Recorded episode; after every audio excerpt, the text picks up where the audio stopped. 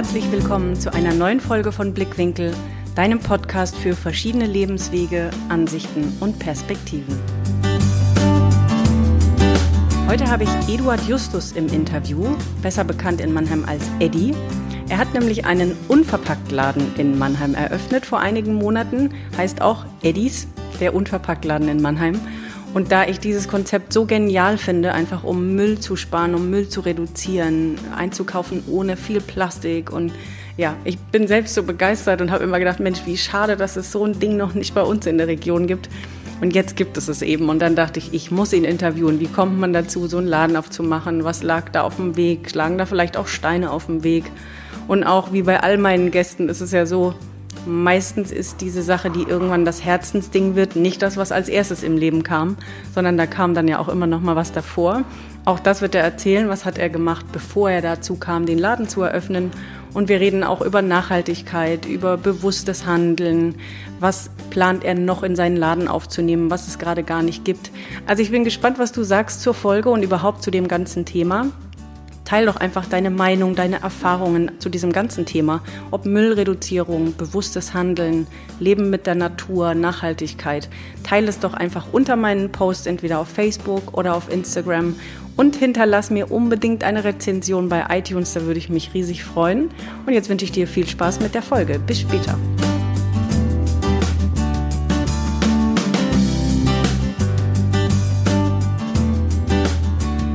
Ich habe heute den Eddie aus Mannheim zu Gast, aus dem Unverpacktladen. Für alle, die noch nicht wissen, was das ist, da werden wir mit Sicherheit jetzt gleich im Interview drauf eingehen. Aber erstmal schön, dass ich ihn heute im Interview da habe und er Zeit hat, denn im Moment steht er auch noch selbst viel im Laden. Was mich gleich viel mehr interessieren wird, wie das Ganze überhaupt angefangen hat, wie es dahin gekommen ist. Aber das darf er jetzt gleich selbst erzählen. Eddie, stell dich doch mal vor, wer du bist, und wie dein Leben so angefangen hat, bevor du den Laden hattest. Ja, hallo, ich bin der Eddie, bin 32 Jahre jetzt und äh, wohne aktuell in Mannheim. Mhm. Seit acht Jahren jetzt äh, circa. Habe davor ähm, in Aschaffenburg gelebt. Also mhm. ich bin zugezogen nach Mannheim, bin kein ursprünglicher Mannheimer. ähm, habe dann eine Zeit lang bei einem Industrieunternehmen hier in Mannheim gearbeitet, bei einem größeren und habe mich vor einem Jahr, beziehungsweise etwas länger als einem Jahr jetzt, äh, entschieden, da auszusteigen. Also mal einen Tapetenwechsel zu machen. Also im Grunde haben meine Frau und ich uns entschlossen, mal eine Auszeit zu nehmen und ein bisschen zu reisen. Mhm. Und während der Zeit äh, ist uns die Idee gekommen, dass wir doch uns das mit einem Unverpacktladen ganz gut vorstellen können. Und ähm, ja, dann war das im März soweit, dass wir den eröffnen durften. Sehr cool. Da gehen wir auch definitiv gleich noch viel tiefer rein. Aber wie kommt es, dass du von Augsburg, hast du gesagt, oder Aschaffenburg, Aschaffenburg nach Mannheim gezogen bist? Es war letztendlich rein berufsbedingt. Also ich habe Hochschule abgeschlossen mhm. und dann war ich auf Jobsuche und war also örtlich nicht gebunden. Mhm. Sprich, mir war es egal, wohin. Also letztendlich nicht zu weit weg von zu Hause, aber äh, Mannheim war so noch im Einzugsgebiet, mhm. wo ich es mir vorstellen konnte. Und ähm, ja, dann bin ich wegen dem Job nach Mannheim gezogen. Und was hast du ursprünglich dann gelernt oder studiert? Also was war dein eigentlicher Job? Ja, ich bin Diplom-Wirtschaftsingenieur mhm. gelernt. Ja. Okay, und wie kam es, dass du das gemacht hast? War das so ein bisschen wie, was soll ich studieren? Studiere ich BWL oder Jura, weil ich sonst nichts weiß? Also war das ein bisschen in die Richtung oder war da schon irgendein Fable auch für? Ja, ich, das ist, glaube ich, klassisch so die Richtung von wegen, ja, mach mal was Solides. Mhm und Wirtschaftsingenieurwesen. Ich habe so ein bisschen Affinität zu Zahlen. Mhm. Und ähm, ich war damals, glaube ich, 17, 18, wo man sich auch entscheiden muss. Also ich bin weder zur Bundeswehr noch habe ich ähm, noch, ähm, wie nennt sich das, Sozialdienst leisten müssen. Stimmt, so Zivi, ne? Zivil, genau, also ich, ich mhm. wurde ausgemustert und dann war ich halt relativ schnell im Studium, war einer der Jüngeren im mhm. Studiengang. Mhm. Und ja, da, da macht man, wie gesagt, das, wo, wo die besten Perspektiven sozusagen gegeben sind es war halt Wirtschaftsingenieurwesen, weil andere Dinge, sag ich mal, die haben sich für mich so nicht so interessant angehört, also von, von den Perspektiven her. Also okay. Im Nachhinein muss ich sagen, wahrscheinlich mit 25 oder 26 habe ich gedacht, okay, Philosophie wäre eigentlich ein ganz cooles Fach gewesen, mhm. aber das war dann, da war der Zug auch schon abgefahren irgendwie. Okay, und ähm, was man hätte ja noch mal anschließen können, aber ich glaube, der Weg, der klingt jetzt irgendwie nach mehr Herzensweg und außerdem heißt es ja nicht, dass man es nicht noch irgendwann machen kann. Und dann hast du den Job gemacht für acht Jahre lang, oder wie lange? Sieben Jahre. Sieben Jahre. Sieben und hast Jahre, dann ja. aber gemerkt, äh, irgendwie macht mir das nicht mehr viel Spaß. Oder wie kam es dazu zu sagen, da muss jetzt was anderes her? War es nur das Reisen, dass man sagt, ich würde gerne ein halbes Jahr, Jahr reisen und das passt mir gerade in den Kram? Oder wie kam es? Ja, es, das haben, kamen mehrere Dinge zusammen. Also letztendlich, meine Frau war in ihrem Job auch nicht mehr so glücklich und ähm, ich war auch nicht mehr glücklich. Also sprich erstens so wie, so wie die Entwicklung im Unternehmen war und ähm, wie so, so die, die Unternehmensphilosophie war und dann hat man sich aber auch darüber hinaus Gedanken gemacht, okay, ist das jetzt nur äh, unternehmensspezifisch oder betrifft das jetzt auch vielleicht auch alle größeren Unternehmen, Wirtschaftsunternehmen? Dann bin ich relativ sch- schnell zu dem Entschluss gekommen, dass das wohl so, so ein Gesamtphänomen ist. Also es wird halt Politik gemacht, die man schwer nachvollziehen kann und man selber als Einzelner in dem Rädchen, in dem Unternehmen kann nicht viel bewirken. Also man, man wird relativ schnell mit, mit so Fragen oder die, die Vorgesetzten nehmen einem mit, mit simplen Fragen relativ schnell den, den äh, Wind aus den Segeln. Das geht halt einfach darum, ja, bringen Sie sich doch ein, machen Sie mal Vorschläge, wie man Dinge voranbringen kann. Aber es ist einfach offensichtlich, dass man in seiner Position vielleicht Dinge nicht verändern kann, weil die ganz auf anderer Ebene angesetzt sind. Also sprich, haben die einen schon relativ schnell kalt gestellt. Und Ja, und es ist schade, ne? weil man noch, also wer, wer vielleicht zwischen 50 und 60 in einem großen Konzern sitzt, der hat sich wahrscheinlich mit diesen langsamen Mühlrädern abgefunden und wartet auf die Rente. Aber so unser eins, der im jungen Alter ja doch auch noch motiviert ist und Ideen hat und seine Kreativität mit einbringt, der wird da sehr schnell ausgebremst, wenn man spürt, hm, ich kann hier noch so sehr einbringen, wenn es mich nicht dahin bringt. Ja, ich habe so das Gefühl, ich könnte was verändern, aber ich werde ständig ausgebremst. Ne? Ja, ich habe auch gesagt, da wird viel Talent vernichtet, meiner Meinung nach. Also es gibt ganz viele Leute, die, also die, die fähig sind und die werden dann teilweise, weil es irgendwelche Karriereleitfäden gibt, werden die auf Positionen gehalten, die denen vielleicht gar nicht tut, gut tun. Ja, Mit den Versprechen, ja, okay, du bist in fünf Jahren bist du Manager auf whatever. Und absolut. Ah, ja, genau, genau. und dann ja.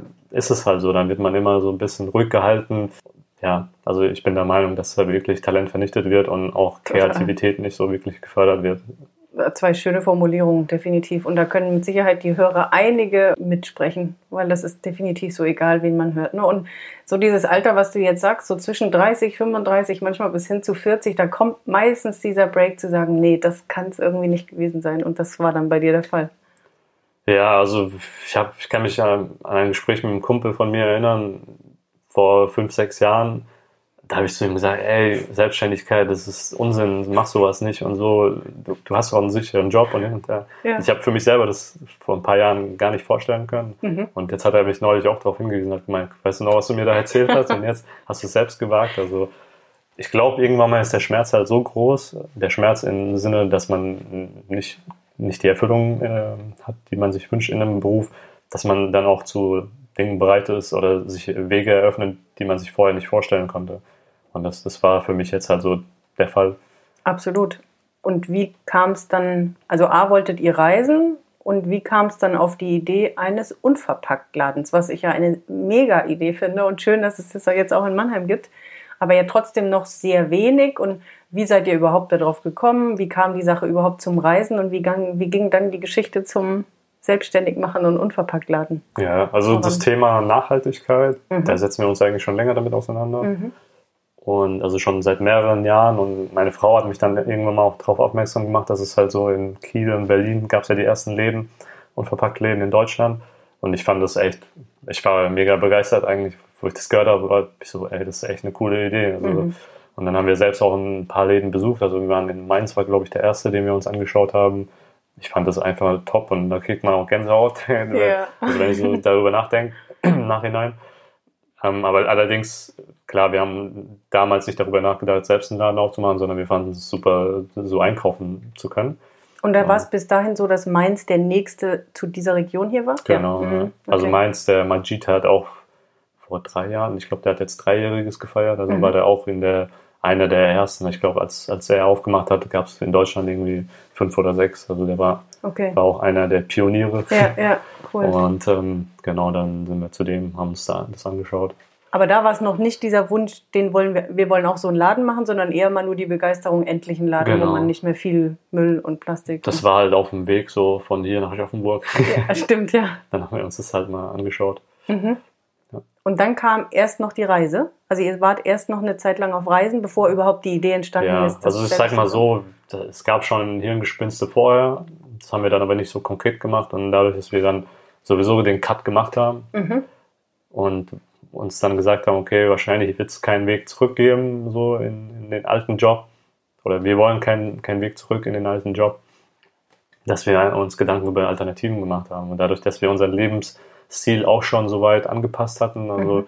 ich meine, wir haben angefangen mit äh, den Einkauf zu optimieren, in dem Sinne, dass wir keine Plastiktüten mehr benutzt haben, haben Stoffbeutel genommen, ähm, ganzen Hygieneartikel, also so angefangen mit Zahnbürste, Zahnputztabletten, meine Frau hat ihren ganzen, ganzes, ganzen Schminkkram und so und, und so diesen ganzen Hygieneartikel hat sie mega drastisch reduziert. Dann, cool. dann ging es über Klamotten, ja, dass wir auch ausgemistet haben ohne Ende und dann auch jetzt nicht mehr mass massenweise nachkaufen, sondern einfach gezielt, ja, jetzt brauche ich halt mal neue Jeans, dann kaufe ich mir die, aber nicht so als Hobby, ich gehe jetzt shoppen, weil, weil ich gerade Zeit habe. So. Ja, und irgendeine ja. Ersatzbefriedigung brauchen Genau. Ja. Also einfach sich hinterfragen. Es gibt ja, ich, ich weiß nicht, ob das eine Sucht ist, aber wir haben angefangen, viele Dokus über so kritische Themen zu gucken. Mhm. Also gerade auch ähm, Minimalism und Zero Waste und aber auch ähm, Fleischkonsum, also mhm. oder Lebensmittelkonsum an sich. Was, was sind so die Folgen? Wie, wie, wie, wie also passiert zum Beispiel Tierzucht in den USA? Also ähm, da erfährt man ganz, ganz viel auch über, über ähm, Treibhausgase, die ja nicht nur von, von Autos generiert werden oder Voll, ja. von irgendwelchen Kraftwerken, sondern genau auch die äh, Viecher viel produzieren und mhm. wir sind mhm. auch mit verantwortlich dafür, wenn wir die züchten für, für den Konsum. Also ja, ist, da haben wir uns echt viel angeschaut und das prägt einen. Das glaube ich schon völlig. Ne? Also wenn man da einmal, wie du sagst, äh, ob Sucht oder nicht, aber wenn man einmal einsteigt und merkt, dass das mit einem resoniert, und man da so einen, wie so einen roten Faden oder ein Magnet spürt, dass man da lang will, dann lässt einen das sowieso nicht mehr los. Ne? Mhm. Ja. ja. das ist, ich glaube, man muss sich dafür auch Zeit nehmen, mal am Anfang, weil klar, wir, äh, wir geben auch das Feedback an Freunde und Bekannte. Teilweise mhm. schauen die sich vielleicht irgendwie die zehn, ersten zehn Minuten an und dann haben sie keinen Bock mehr drauf. Also sprich, das, diese Resonanz, wie du sagst, die kommt bei denen nicht an. Teilweise nehmen sie sich das erst gar nicht vor, weil die sagen, ja, komm, schon wieder sowas, weißt du. Also ich finde, ja. da sollten sich die Leute auch mal Zeit nehmen und das konsequenter umsetzen. Voll, und es ist super interessant, weil du das sagst. Wir hatten das auch schon im Freundeskreis, dass wir Filme in die Richtung empfohlen haben. Ich denke da gerade an Tomorrow oder auch Zeit für Stille, was jetzt nicht zwingend was mit Nachhaltigkeit zu tun hat, aber eben auch einfach mit dem dieser Lärm, der uns alle so krank macht. Oder Heal ist eine super Doku in Bezug auf Body, Mind, Soul. Also alles das, was mit diesem viel gesünder, natürlicher, back to the roots, wie sind wir eigentlich aufgestellt, zu tun hat. Und das ist richtig, wenn dann jemand so einen Film guckt, weil wir irgendwie fünfmal gesagt haben, der ist genial, schau ihn dir an und du weißt genau, demjenigen würde der gut tun, der Inhalt wäre sinnvoll und dann heißt es im Nachhinein, ja, nee, war ganz gut. Oder es werden sich die negativen Sachen rausgepickt, zu sagen, nee, aber das habe ich, das kann, finde ich nicht gut, das habe ich nicht verstanden, wo man denkt, ach Mann, nimm doch einfach alles daraus und zieh dir ein bisschen was raus. Aber mhm. ich gebe dir völlig recht, vielleicht, ja, muss man schon so ein ganz ein bisschen Gespür dafür haben. Ja. Ich glaube, man braucht ein offenes Mindset für das Thema irgendwie, ja. dass man, dass man, dass es bei einem wirken kann. Oder man muss in irgendeiner Situation sein, wo man gerade selbst irgendwelche Probleme hat, die und dann sich sowieso offen ist gegenüber irgendwelchen Ratschlägen. Genau, oft ist es ja auch so. Ja, ja. ja. Du hast gesagt, ähm, ihr habt den Cut gemacht. Ich gehe dahin nochmal deswegen zurück, weil das mit Sicherheit interessant für die Zuhörer sind, die ja oft, also wenn dann diese Unzufriedenheit ist und man ist auf der Suche und man hat keinen Bock mehr in dem zu sitzen, wo man irgendwie so sitzt. Wenn ich das richtig verstanden habe, habt ihr den Cut gemacht, ohne zu wissen, was danach kommt. Also ja, ihr habt genau. nur beide gesagt, wir kündigen oder lassen uns kündigen und dann gucken wir mal, wie es weitergeht, aber so haben wir keinen Bock mehr. Ja, das stimmt. Also ich glaube, wir waren in der luxuriösen Situation, dass wir ein bisschen wirtschaftlich uns abgesichert hatten, in dem Sinne, dass wir gespart haben und dann jetzt nicht den super Stress hatten, wenn uns Gedanken darüber zu machen, okay, was ist, wenn wir mal ein Jahr jetzt unterwegs sind. Super, ja, das natürlich. Das ist halt der Luxus. Also ich glaube, das kommt halt dem zugute, dass, dass man dann halt eben einen Job hatte, einen soliden und äh, gutes Geld verdient hat. Da weiß man dann auch, warum man den gemacht hat, weil es hat ja alles irgendwie Gründe. Also ja. ich meine, man weiß es auch vorher, weil das ist ja die Entscheidung, die man getroffen hat, aber so finde ich, kann man im Nachhinein oft sagen, ja, aber das war dann gut dafür, nämlich, dass mhm. ich entspannt dann beginnen konnte, den neuen Weg zu gehen. Ne? Genau, also das hat uns jetzt geholfen sozusagen mit dem neuen Start. Aber wir, wir wussten nicht, also klar, so unsere Eltern haben uns für verrückt erklärt, warum macht ihr das? Und, und viele Freunde auch so. Also wir haben ganz viel Lob ausgesprochen bekommen, ah, Respekt, dass ihr das macht und so auf der Arbeit. Man braucht ganz viel Mut dazu und hin und her, wobei ich das nicht so interpretiert hatte. Also eigentlich fand ich das jetzt nicht mutig, weil ich weiß 100 Prozent, was du meinst. So ging es mir damals auch, als ich selbstständig mich gemacht hatte und wusste, ich will ortsunabhängig und will durch die Welt reisen können und so.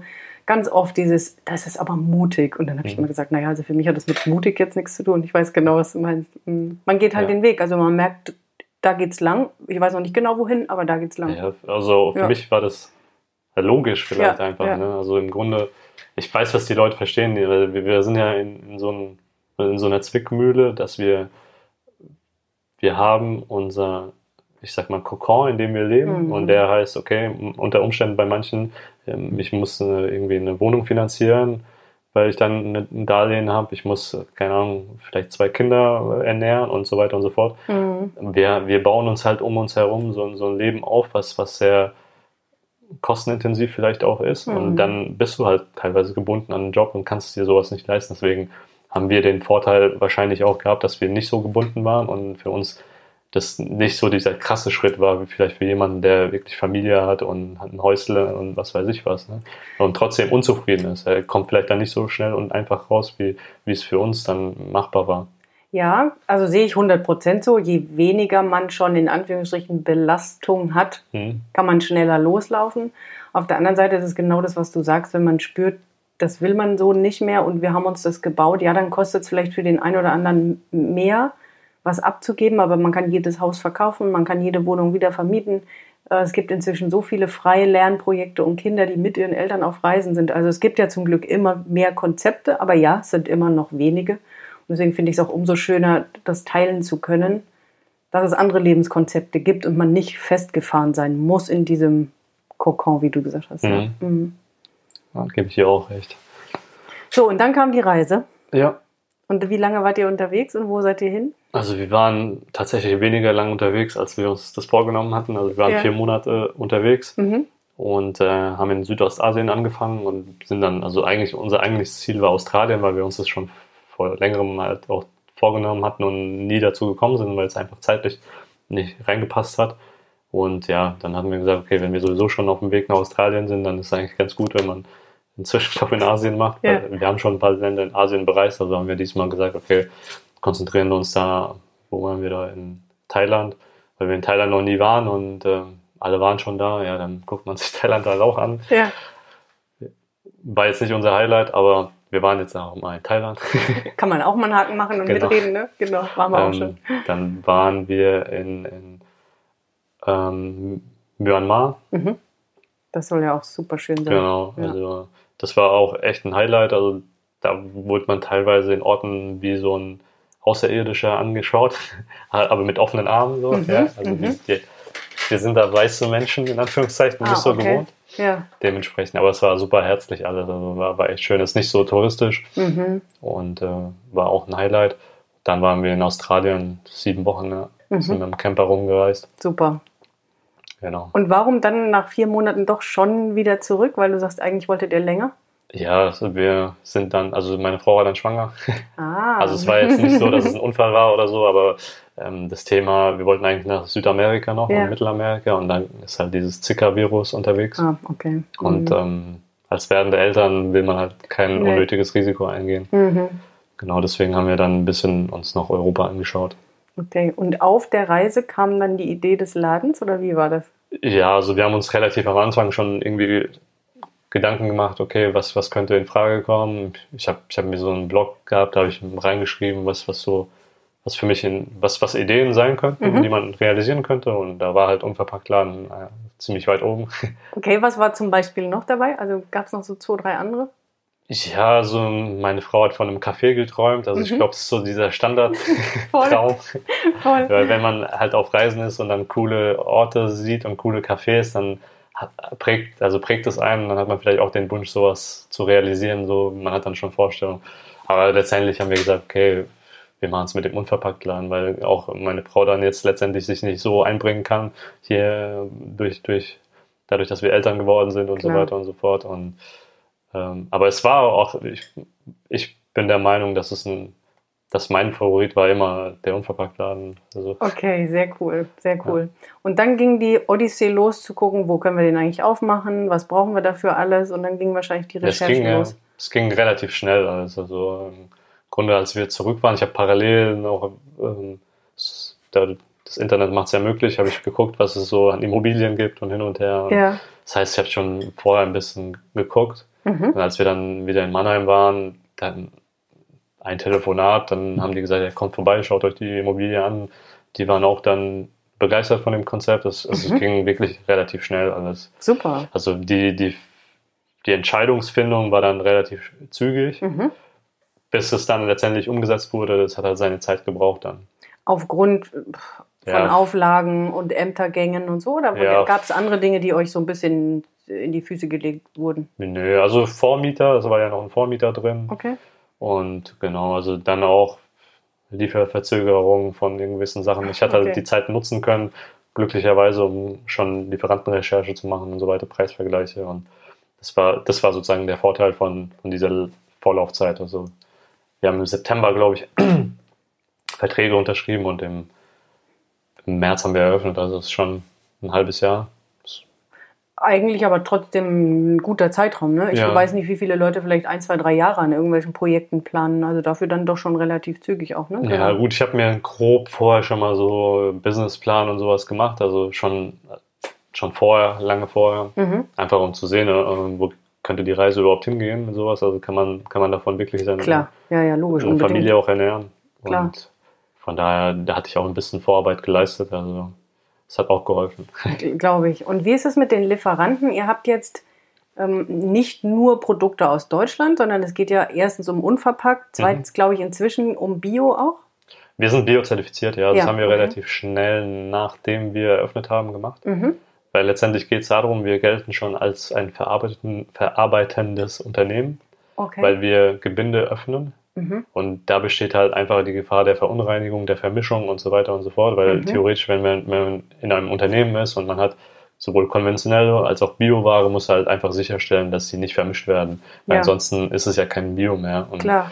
da gibt es halt gewisse Auflagen, mhm. wann man Bio als Bio auszeichnen kann und dem muss man entsprechen. Deswegen müssen wir uns zertifizieren, also mhm. mussten wir uns zertifizieren lassen und das wird halt jedes Jahr erneuert dann.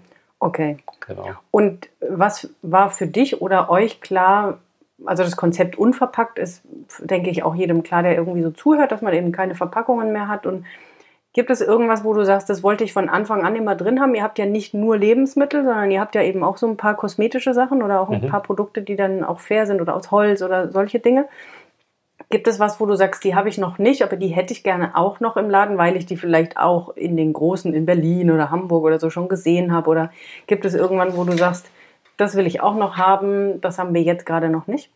Also es ist jetzt weniger so ein Thema, Berlin hat es und wir haben es nicht, sondern mhm. es geht eher darum, ob sowas verfügbar ist am Markt oder nicht und ja. was halt ein Dorn im Auge ist, weil wir keine, also keine Kuhmilch essen, äh, trinken ja. und keine, wenig Milchprodukte konsumieren, wäre für uns halt sowas wie Pflanzenmilch, also Sojadrink oder Haferdrink in mhm. Flaschen. Mhm. Das ist ein Punkt, der ist momentan noch überhaupt nicht abgedeckt.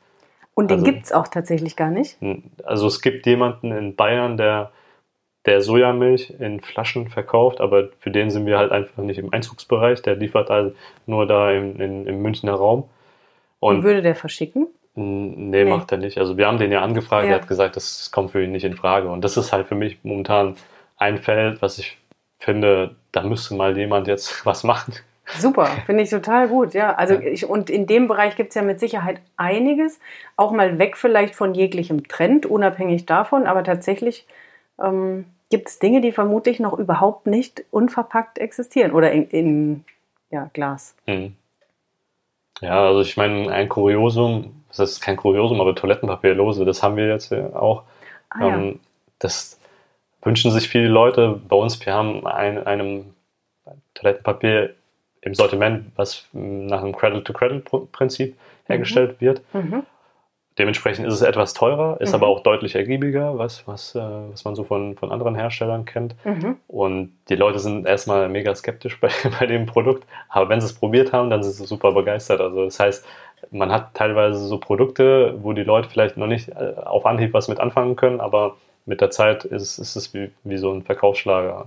Also wenn du es schon so bewusst angesprochen hast, was ist erstens dieses Credit-to-Credit-Verfahren und was ist an dem Toilettenpapier jetzt dann anders äh, als also bei anderen? Cradle-to-Cradle -Cradle heißt ja. äh, im Grunde von der Wiege oder vom Ursprung zum Ursprung zurück. Mhm. Und da geht es einfach darum, also der, die technische Bezeichnung ist, dass du etwas, einen, einen Rohstoff so lange wie möglich im, im Wirtschaftskreislauf halten mhm. kannst. Mhm. Oder sofern du ihn nicht im Kreislauf halten kannst, dass du den der Natur wieder zurückführen kannst. Ja. Und dass, dass die Natur sozusagen Schaden davon nimmt. Ja. Genau. Und, und bei, bei, bei denen ist es halt das, der Fall. Also die, dieses Papier also es ist recyceltes Toilettenpapier, mhm. was, ähm, also die haben ihr Produktionsverfahren einfach so, so weit optimiert, dass sie, ich glaube, CO2-neutral produzieren. Wow, ähm, die liefern das in, im recycelten Karton äh, aus, also wir mhm. kriegen das in Großgebinden und ähm, ja, und man kann es theoretisch wieder zurückführen. Genial, an, ja. ja, super. Was, an was denkst du noch? Also dieses mit dem Soja in Glas oder so, mhm. finde ich auch äh, schon mal super. Was gibt es da vielleicht noch, wo du sagst, da wollen wir noch hin oder das hätten wir gerne? Oder du bist der Meinung, das muss überhaupt erstmal noch entwickelt werden, oder? Boah, das ist echt eine spannende Frage. Also ich meine, im Grunde gibt's, gibt es viele Sachen, die man in einem Pfandsystem abbilden könnte. Also mhm. ich meine, wir arbeiten da auch schon mit, mit einem Händler zusammen. Also ich, mit mir, wir meine ich die Unverpacktläden, dass wir wirklich solche Pfandsysteme etablieren, mhm. sodass man Produkte, die man sonst eigentlich nur in Einwegbehältern kriegt oder in, in Plastik, dass, dass, dass es da Pfandsysteme gibt. Also da gibt es ja ganz viel Ketchup oder was weiß ich was, oder mhm. Tomatenpassata oder irgendwelche Pestos und, und sonstigen Kram. Im Grunde, es ist zwar im Glas, ist auch okay, aber mhm. Warum sollen wir die Gläser jetzt nochmal wegschmeißen und äh, ja, ja Energie reinstecken, also mehr Energie reinstecken, als man zum Beispiel durch Reinigung erzielt. Ja. Äh, und so ein Pfandsystem etablieren. Da gibt es schon einige Produkte, also die, die man da machen kann. Also wir haben jetzt auch vor, demnächst jemanden für, für Fertigprodukte in Weggläsern in unser Sortiment mit aufzunehmen. Ah, also es ist dann interessant für die Leute, die zum Beispiel auf der Arbeit keine Kantine haben mhm. oder ja, selber nicht so viel Spaß am Kochen vielleicht haben und gerne eben aber trotzdem gut essen. Da, da gibt es halt die Möglichkeit jetzt dann, also da gibt es einen Hersteller hier auch in der Region, Ach ja, super. Der, der das Ganze in Weggläsern macht und dann gibt es halt 50 Cent Pfand aufs Wegglas. Ja. Also das bezahlt der Kunde dann und wenn er das Glas zurückbringt, kriegt er, kriegt er sein Pfand wieder zurück und der Hersteller, der nimmt die, dann. genau, der nimmt die zurück, reinigt die und benutzt die wieder. Das ist natürlich auch klasse, weil ich habe jetzt gerade gedacht, so wie bei ich glaube, in einigen Supermärkten oder jetzt auch bei DM oder so gibt es ja diese Mittagessen in Gläser inzwischen, zumindest mhm. schon in diese Richtung und teilweise auch Bio, aber das Konzept, dass es aus der Region ist, selbst gekocht, mit Wegglas und so, ist ja nochmal irgendwie doch ein Schritt weiter. Genau, also es ist nicht nur in der Region hergestellt, sondern die Produkte sind auch aus der Region. Ah, genial. Es ist zwar konventionell, aber in dem Fall muss ich sagen, drücke ich lieber ein Auge zu, ja. weil ich weiß, es kommt alles hier aus der Region. Ja. Und äh, es ist gut gemacht, also es schmeckt auch wirklich und das Konzept dahinter mit, mit dem ganzen also mit dem, ja, ja. mit dem Lehrgutsystem sozusagen, das, das ist eine gute Idee, das sollte man auf jeden Fall fördern. Fakt ist auch, wenn man das Ganze jetzt wahrscheinlich in Bio ausführt, wird es eventuell bei dem einen oder anderen Produkt hier in der Region schwierig. Deswegen ja. hat, also er hat teilweise Bioprodukte mhm. äh, im, im Endprodukt enthalten, mhm. aber er kann dann ja trotzdem nicht draufschreiben, es ist Bio, weil, weil, weil nicht, äh, nicht durchgängig alle Bio Produkte. Ist, ja, genau. klar. Ja, und ich sage auch immer, wenn man anfängt, Dinge zu tun, ist es schon mehr als jede, also als die Masse. Und mhm. ich meine, jetzt in eurem Konzept, da ist schon so viel, das sind schon so viele Schritte, dass man dann auch manchmal mit Sicherheit einfach dem Verbraucher zuliebe oder dem Konzept zuliebe sagt, okay, hier muss ich mal ein Auge zudrücken, dafür habe ich aber auch schon fünf andere aufgemacht. Ne? Also es mhm. ist ja auch insgesamt schon, passt trotzdem ins Konzept. Du hast eben gesagt, die unverpackt leben so untereinander. Mhm. Es sind ja alles einzelne Privatläden, richtig? Genau, ja. Aber ist es, weil du das jetzt eben so schön gesagt hast, seid ihr unfreiwillig irgendwie doch eine Gemeinschaft, sodass die, ich weiß gar nicht, wie viele existieren inzwischen in Deutschland? Oh, da kursieren unterschiedliche Zahlen, aber ich habe sowas von 80 schon mal gehört. Oh, also ich weiß nicht, ob da noch Österreich, Schweiz mit dabei ist, aber es ja. sind schon einige und Genau, wir, wir sind mittlerweile als Gemeinschaft organisiert in dem Sinne, dass es einen Verein gibt. Ah. Also mhm. der unverpackt leben. Und es gibt eine Hochschule in Berlin, also Eberswalde, die, also die hat ja den Schwerpunkt Nachhaltigkeit und da gibt es jemanden, also einen Bereich, die haben sich das Thema Unverpacktläden angeschaut und mhm. Äh, machen dazu Workshops, mhm. also mit den Unverpacktläden. Mhm. Und das wird, das Ganze ist, glaube ich, EU äh, sogar gefördert. Und dementsprechend können die da sozusagen mit EU-Fördergeldern diese Workshops organisieren. Da spricht man sich halt ab, was sind sozusagen die Hürden. Da werden, werden Daten erhoben über die Kundschaft. Also die haben teilweise jetzt mit, mit dem, glaube ich, Hamburger Laden wurden, wurden eine Studie gemacht mit, dem, mit der Kundschaft und so weiter und so fort. Also der, die analysieren halt das ganze Thema unverpackt, macht es Sinn, ähm, wo, kann, wo sind Hürden, wo kann man die, die Läden unterstützen. Also da, da tut sich echt einiges. Also das ist wirklich eine gute Sache. Und in dem Sinne sind wir da halt auch schon, kommen die Unverpackt-Läden zusammen und im Grunde eine Folge daraus war dann, dass wir sowieso vernetzt waren, diese Unverpackt-Läden. Also wir jetzt erst seit kurzem, aber davor waren die auch schon vernetzt und mhm. jetzt ist halt die Konsequenz der Verein gewesen. Also da sollen auch die in erster Linie ein bisschen Lobbyarbeit gemacht werden, also Klar. für das ganze Thema, also mhm. dann, dass, dass man auch irgendwie mit einer ähm, Stimme spricht sozusagen und die Interessen, also unsere Interessen jetzt nicht im Negativen, sondern einfach, dass man sagt, okay, ähm, dieser, dieser Verpackungswahn, der ist zu viel, was können mhm. wir dagegen tun? Also mhm. damit es auch zum Beispiel vielleicht den Händlern nicht ganz so schwer gemacht wird mit, mit diesen Mehrwegsystemen und, Klar, und ja. Pfandsystemen. Ja. Super großes und spannendes, interessantes Thema. Ja. Wenn du jetzt ein Megafon bekommen würdest und würdest die Welt erreichen mit dem Megafon und hättest jetzt irgendwie eine halbe Minute bis Minute, was würdest du denn der Welt gerne sagen wollen? Hm.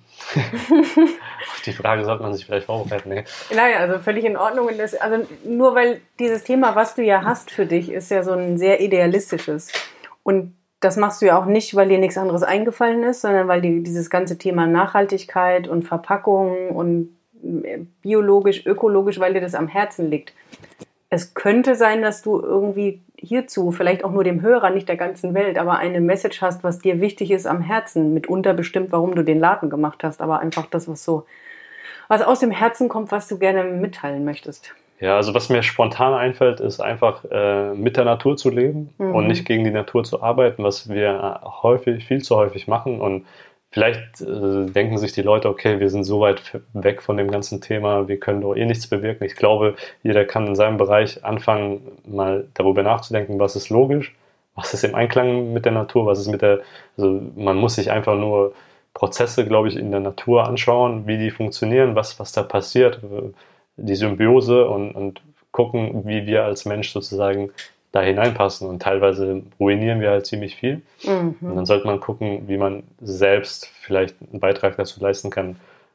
Sei es, dass man irgendwie ein kleines Stück Land vielleicht hat und dann an, anfängt selber ein bisschen Tomaten anzubauen oder sonst irgendwas. Da trägt, das ist auch schon ein Beitrag. Also einfach kleine Schritte. Äh, darüber, ich, ich sage immer, macht Dinge, die logisch sind. Also mhm. ich weiß, mhm. man kann das hinterfragen, was ist Logik und hin und her, aber ich glaube, äh, man, man sieht doch, äh, was macht Sinn und was macht keinen Sinn. Also wo, wo sind einfach Dinge vielleicht antrainiert, angelernt, die wir von unseren Eltern übernommen haben, die vielleicht schon nicht mehr logisch waren. Und äh, so kann man das über alle, alle, glaube ich, in alle Bereiche mal reingucken und schauen, okay, macht das Sinn? Bin ich wirklich glücklich, wenn es so ist, wie, wie es gerade ist und vielleicht mit kleinen Schritten auch ähm, sein Leben verändern.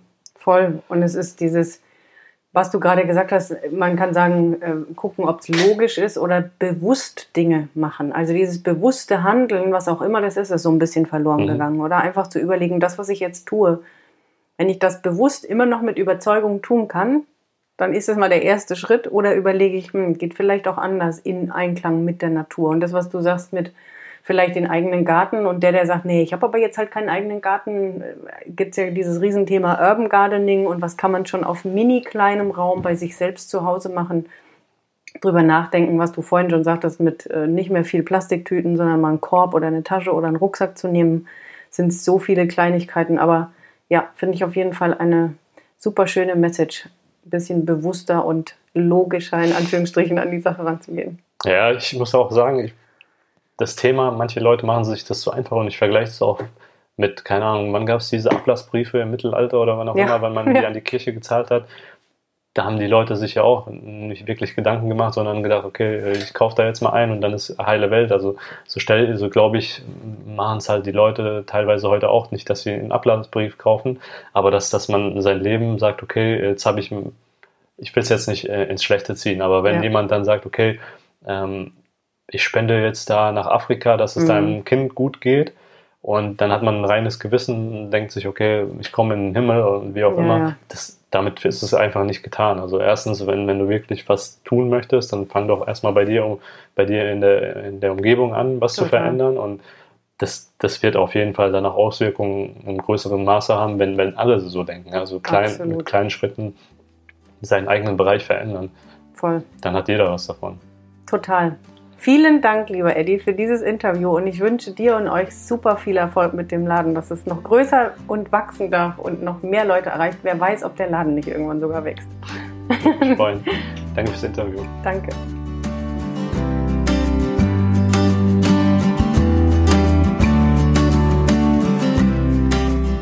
So, da sind wir wieder. Ich bin schon total gespannt auf dein Feedback zu diesem ganzen Thema, weil gerade wie Eddie auch im Interview gesagt hat, oder wir, wenn man einmal auf dieses Thema an sich stößt, Nachhaltigkeit, Müllreduzierung, Leben mit der Natur, wieder zurück zur Natur, viel bewusster mit dem Umgang, teile mir unbedingt deine Meinungen, dein Feedback, deine Erfahrungen. Ich freue mich auf jeden Fall sehr von dir zu lesen und auch wenn du mir eine Rezension bei iTunes hinterlässt.